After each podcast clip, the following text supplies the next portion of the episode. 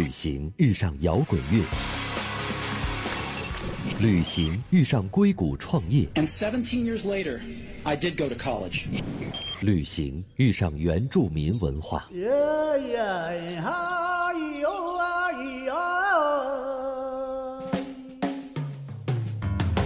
不谈情怀，只聊干货，一本旅行一本旅行。各界大咖与你分享不为人知的目的地故事。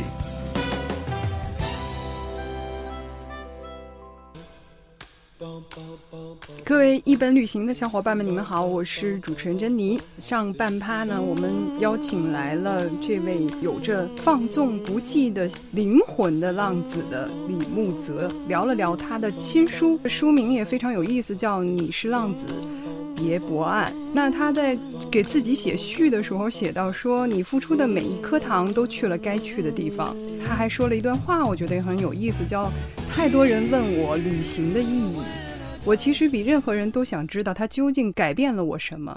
可很多时候，它并没有带来什么，无用。一次次的是我对旅行最诚恳的评价。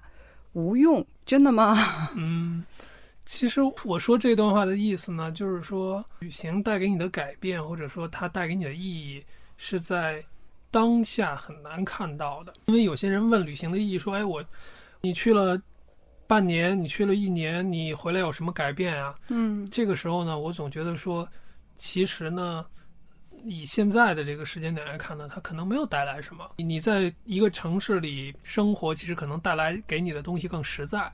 你加薪了，买车了，买房了，就是这种物质上可计量的。其实旅行有的时候它带给你的这种精神层面的改变，或者说它对你整个人的这种滋养，它是一个很难被立即看到的或者被量化的对被量化的一个、嗯一个东西。因为很多人问你的旅行意义，更多的是想问你说，哎，这个给你在精神层面，因为你知道这个其实这个东西问出来，都是因为现在这些市面上这些鼓吹的。嗯你去了趟西藏，灵魂就洗礼了；嗯你去趟美国，那简直就是开了天眼了，就是这样。所以很多人就觉得说，哎，那我怎么去了西藏？我没我没洗涤我的灵魂啊，这怎么回事？哦他是这个意思。那我想说的太这个意功利了哈。对，我想说的这个事情呢，旅行呢，它不是一个包治百病的东西，它其实更像你刚才说的很实在，它更像是我累了，我出去休息几天，我在海岛上哪怕趴几天，喘口气儿，继续的。对生活有一个美好的向往，我觉得这个就够了。你总指望一次旅行就对你整个人生产生某种意义上的大的塑造和改变，这个可能很难。嗯立刻就实现。但是我觉得你不断的旅行，你不断的与这个世界去对话，你去经历了那么多的事情，你读了很多的关于世界的这些东西，这些书也好。它一定在某种程度上是塑造了你，改变了你。它一定比你天天只看那些狗血的电视剧所接受的世界要大那么一点点。对对，你的三观还是有所改变的。这个一定是这样，因为嗯你总是看媒体上介绍这个国家、介绍这个世界什么样子，和你真正去看是有很大区别的。对，或者只是通过看韩剧了解韩国，对是完全很狗血的一件事情。对，让自己的人生围绕旅行展开，或者说旅行改变自己人生的目的地，这种生活方式，今天有很多人都很羡慕。那你觉得这种羡慕，它是一种误解呢？我觉得能理解吧，就是毕竟其实谁都希望去别的地方看一看，所以可能因为一些原因，目前还没办法实现的，就会羡慕。这些在路上旅行的人可以理解，但是毕竟将来你一定有机会自己去看看的，嗯，所以不要，还是说回刚才的，不要把这些人神化。他们只是因为一些机缘巧合，比你更有机会先去路上看了看。嗯我是觉得，如果你热爱旅行的话呢，就去多做准备，然后呢，有机会的话呢，自己去多看一看。我当时去旅行呢，并不是因为生活出了什么问题，嗯而是在于说我在自我的成长过程中，就是我觉得你人到了某一个阶段，你有对外面世界极大的渴望，嗯，这个渴望呢，是你在一个城市里安稳的生活所满足不了你的了。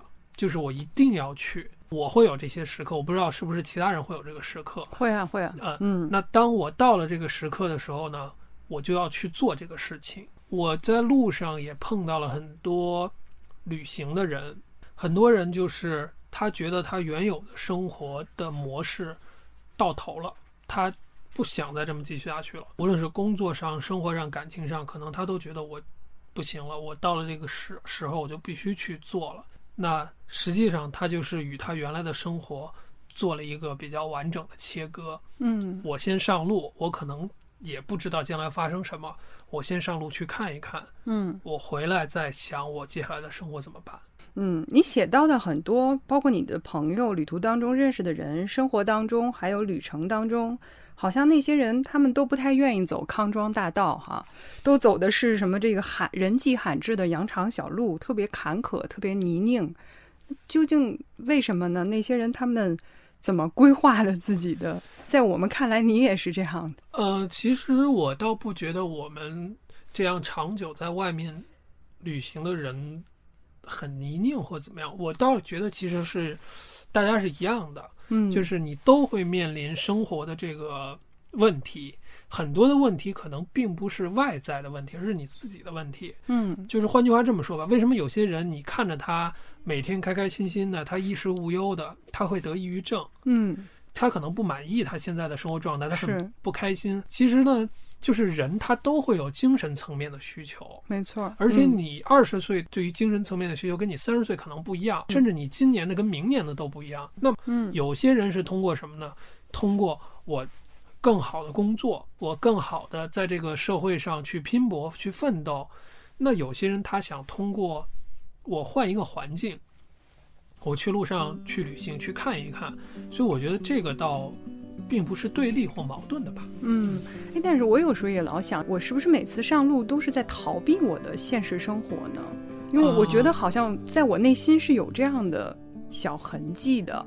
我觉得也很正常，就是说这是一正常人的反应。工作好烦呀、然后过年过节也好烦啊，被逼婚啊，我可可以干嘛？我宁可我上路去玩一下。这个呢，也可以叫逃避呢。关键看你怎么说，就是说你有没有认清一个事情，嗯就是当你把旅行当成解决这些所有事情方法的时候，其实这个是一个逃避。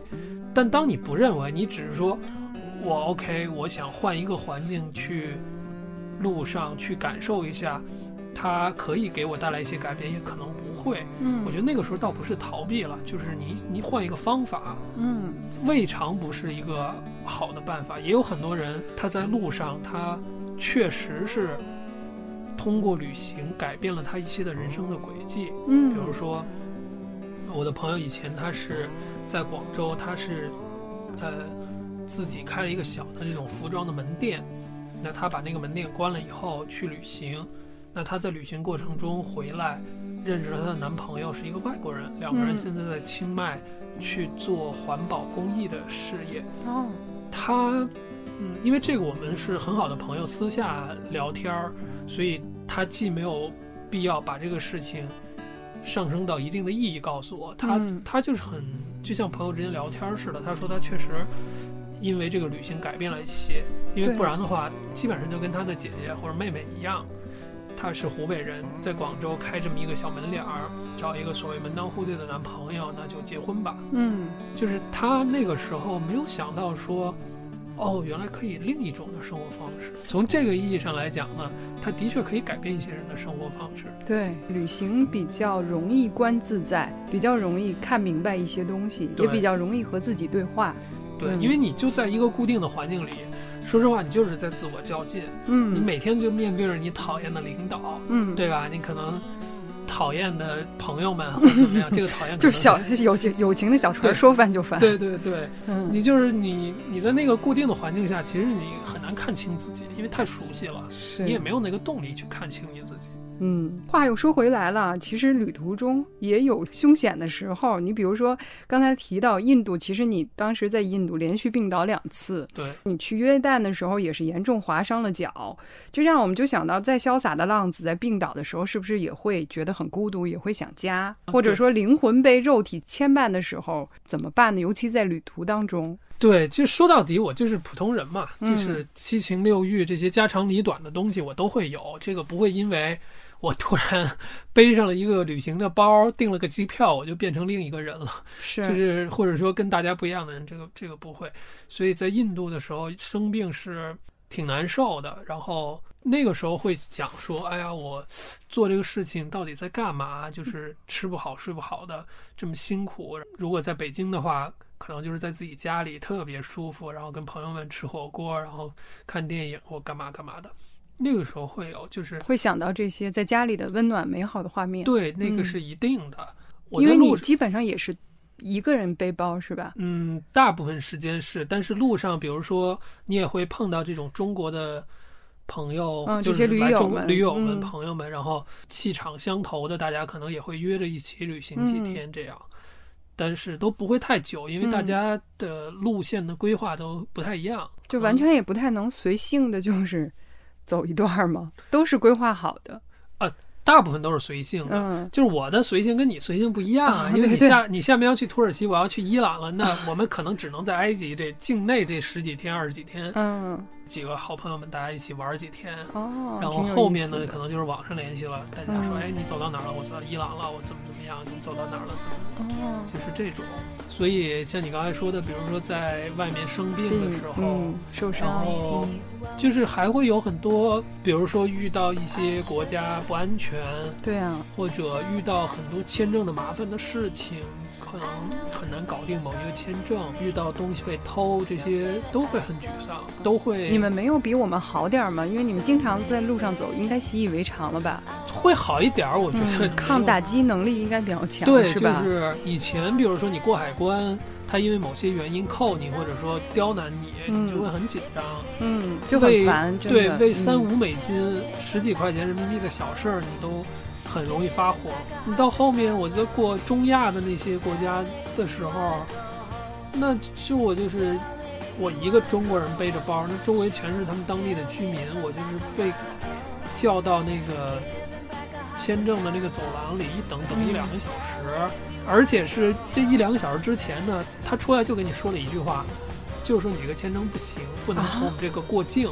哎呀，然后这大事儿，我在外面站两个小时，其实那个时候啊也紧张，就是怕这个事儿搞不定，我就很没法弄了。这个事、嗯我没有那个能力再跑另一个边境出境，嗯但是呢，好像也无所谓，就是觉得说这个事儿肯定没问题，他也就是吓唬吓唬我，是要潜规则吗？所以是挺有趣的。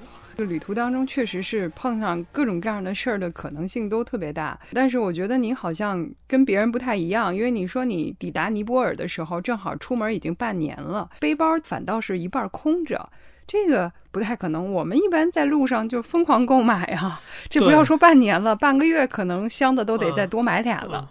我那个在路上也有特别想买的时候啊，嗯比如在印度，它有一些那个做的那种地毯啊或者毯子什么，我非常喜欢。但是我实在是没法拿，因为我不知道什么时候回国，嗯所以就是忍痛就割爱，想起来都特别后悔。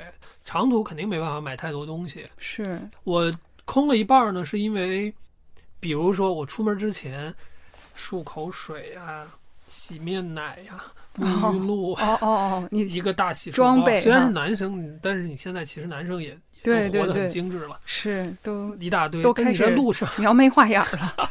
嗯我倒没到那程度，但是你这你在路上你是没有办法的，嗯，你你哪可能啊？你你想想，你火车你根本都不知道几点到，对，然后你今天住这旅馆了。有没有热水都不一定，你哪有那功夫？那得轻装上阵对，轻装上阵，就是嗯后来就扔了好多东西，就是背包就一半就够了。所以就是人家是越来越多，你是越来越少的对，这样的状况。其实你在路上越看到那种大张旗鼓的，后面嗯背一个特大的包，前面还一小包，嗯，特别好的，嗯披个防尘罩，什么戴个遮阳墨镜，嗯戴个帽子，那基本上就刚出来的。然后你一看那些，哎，就斜挎着个包，破破烂烂的，嗯，就是在路上久了，大家已经不在意了。哦就是你只要是想做长途旅行，都不可能当装备控。对，你就嗯别说。你还打算着说，哎，我美美的拍照晒朋友圈那种，就是基本上就是短途可以，嗯拎着个箱子啊，带了很多件衣服，换换衣服，拍拍照。嗯对你真就是说，你真打算说我上路嗯是做一个长途旅行，嗯去这样行走，这些东西就不要太在意，你也达不到。你基本上也不会就是比如拍照发发朋友圈之类的，或者发微博。你不之前也会直播过吗？对，会嗯会拍照发微博，就是呃，我很少发自拍，我嗯不爱发自拍，就是你嗯拍、拍拍风景，然后讲讲你遇到的事情嘛，轻装上阵都是。呃你在旅途当中比较重视的是什么？看到的东西、接触到的人，还是睡过的地方、吃过的饭？总还是有一些你嗯更重视的东西。呃，以前嗯我最重要的是去看一些我想看的地方，不一定嗯是出名的景点。比如说我在伊斯坦布尔，我其实不是太着急去蓝色清真寺，而是想去帕慕克，就是那个诺贝尔得奖写的伊斯坦布尔，我是、哦名字是红的那个作家，是他有嗯一个私人的博物馆，嗯，叫纯真博物馆。哦，那个博物馆保留了二十世纪老的那种伊斯坦布尔的一些样子，包括他收集的当时的东西。我一定要去看这个。嗯我对吃购物那个时候不是太在意。嗯呃，我觉得现在稍稍有点变化，嗯可能对吃，嗯然后对对于在一些有趣的地方散步嗯，这种慢下来一点。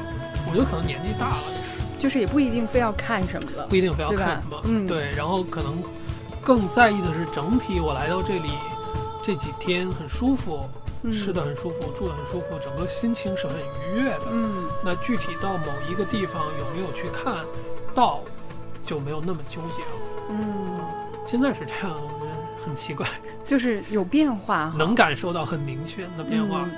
对我以前一说去西藏，哇，嗯。简直不行了，就是必须要去，太喜欢了。嗯。就是啊，一看那些汴京啊什么布达拉宫，啊，我现在有的时候一想起来，就是因为你坐在西藏，你坐车呀什么的嗯。都太久了，就稍稍有一点儿疲惫了也是嗯，像你们这种算是行者这个 level 的人，走之前也是有做很多的攻略、很多的计划，或者是比如说你只是有一些点，然后到那儿以后就比较随性的，以前我会做比较详细的规划，嗯呃，我现在不太会，我现在基本上就是往返机票一定，嗯签证一搞定，然后就去了。去了以后再看，感兴趣哪儿就去哪儿，不感兴趣就算了。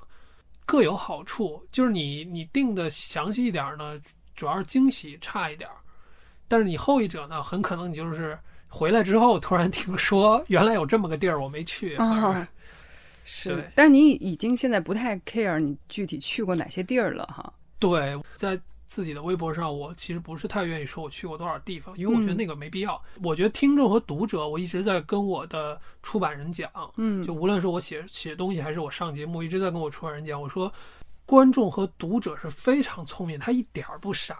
嗯就是如果你这个人去过很多的地方，你有见识、有眼界，你不用告诉他我去过多少个国家，他嗯听你聊天儿，他就能感受到你这个人是一个什么什么水准的对人。对对，你也没读过什么书，到哪儿都是怎么样的。然后呢，随随便便出了本书，你上节目跟人家聊，你说我去过五十多个国家，一百多个国家，嗯人家其实一听也觉得，哎呀，其实也就那么回事儿。对啊，盖戳儿的意义真的不是很大哈，可能就只是给自个儿盖个心理安慰哈。对，嗯，那现在再说回咱们这本新书吧，你是浪子别博案，这个具体里边写了点什么样的东西呢？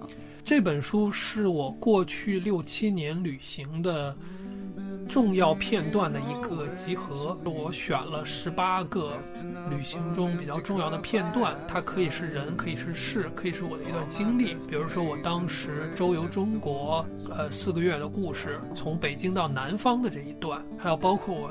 这么多次去西北旅行的一个故事，就是这些国内的，也有一些国外的，比如说我去朝鲜旅行、去法国旅行的这些故事，还有一些呢是我遇到的一些非常感动我的在旅行中遇到的故事。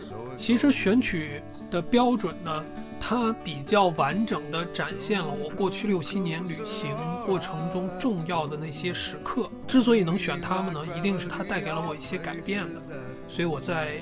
书里也会介绍到它对我的一些影响吧。它肯定不是攻略，就我希望它是一个陪伴的东西。这些东西曾经帮我打开了一点点外面的世界的样子，我希望我把它记录下来。那读到它的人呢，也帮助这些人去打开一点点他们世界的样子。我看到这些小标题和分级的标题，都觉得还蛮有意思的。上面有叫启程、路过、驻足、醒来、回归，那看似是一个循环，是你对过往的总结，也会成为你对未来的一个预言吗？还是有什么其他的深刻的意义？嗯，这本书像我刚才说，它是过去六七年，其实更久，可能七八年的这样的旅行故事的一个总结。它实际上是完整的。我从我二十出头的时候懵懂，就奋勇的出去了。那个时候，嗯可能是国内，可能是国外。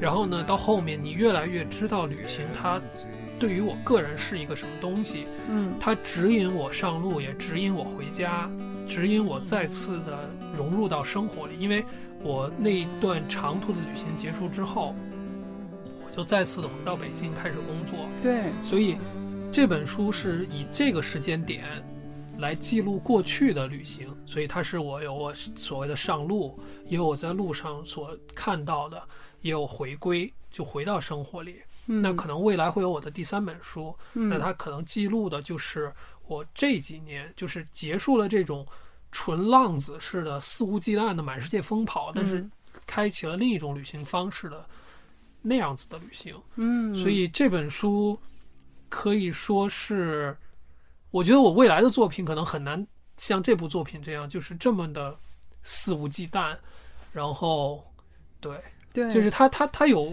很生猛的那一面。对，因为它嗯见证了你可能最肆无忌惮的那段岁对，月，就是肆无忌惮。我觉得就是、嗯真是肆无忌惮。你你觉得明天是什么，明天什么样子，完全没有关系。我现在就是享受我现在的这个生活，就是那个时候是这个想法。嗯对，也不能说对，也不能说不对。那它就是我生活的一部分，就是我嗯人生中的那六七年是这样子过的。嗯，就是那样的一个轨迹对哈。呃，那我想问一个最后的问题，刚才说到肆无忌惮。呃，因为我看到你引述这个宗萨的证件里边说，在世俗世界中对政务最接近的这个比喻就是自由。那显然，旅行就给你接近自由的机会了。那现在对于你来说，这种被称作自由的东西，除了旅行，还有什么东西？它是什么呢？这个嗯自由？这个是宗萨仁波切的一句嗯话。宗萨是一个非常厉害的人吧？我觉得我以前啊，呃，会跟所有人或者说大多数人认为的一样，就是说自由它是一个，呃，更多的是外在的。我不用在乎这个钱有多少，我不用在乎老板的脸色，我不用嗯在乎买车买房这些东西，我就获得自由。呃，这个呢也不能说不对，但是呢，这些东西，嗯，如果你以这个思维方式去考虑自由这个事情的时候呢，你可能永远得不到它。嗯，就就自由就不自由了哈。对，因为你人活着，他一定你要与这个世界发生连接。嗯，这个连接呢，你高兴的时候你觉得是种保护，你不高兴的时候它可能就是一种限制，这个是一个辩证的东西。那我现在更多的觉得自由是什么呢？就是终极的自由。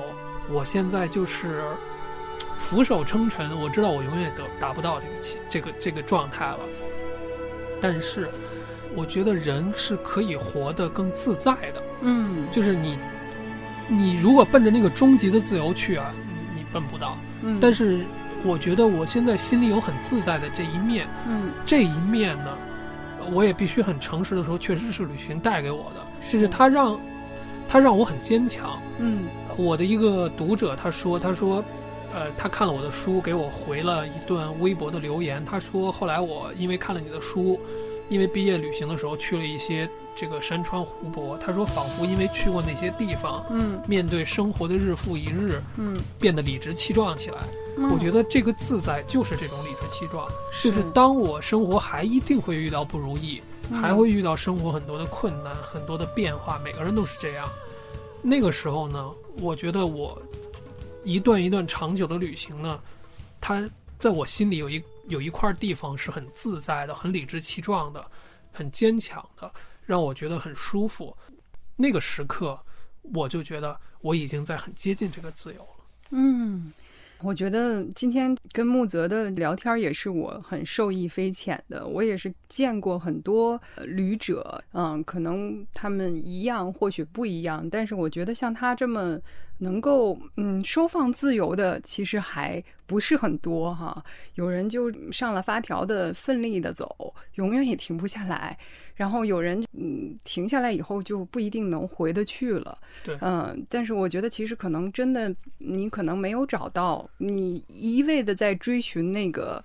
非常飘忽的自由，却没有找到自己心里本来就能够存在的自在哈。对，好，那今天也非常感谢我们一本旅行的小伙伴们，也希望之后看看木泽再上路的时候，也可以在我们一本旅行的这个微信号上面也做一些分享给小伙伴们。好的，啊，让他们也关注一下你在旅途当中的这些深邃的这些思考。今天就先到这里结束，然后我也希望接下来我们还可以在一本旅行的节目能够跟大家相约在这个旅程当中，因为对生活恒久的探索是一代一代人走出去的意义，因为世界就在那里，我们不得不去。好了，谢谢大家，我是主持人珍妮，再见。嗯。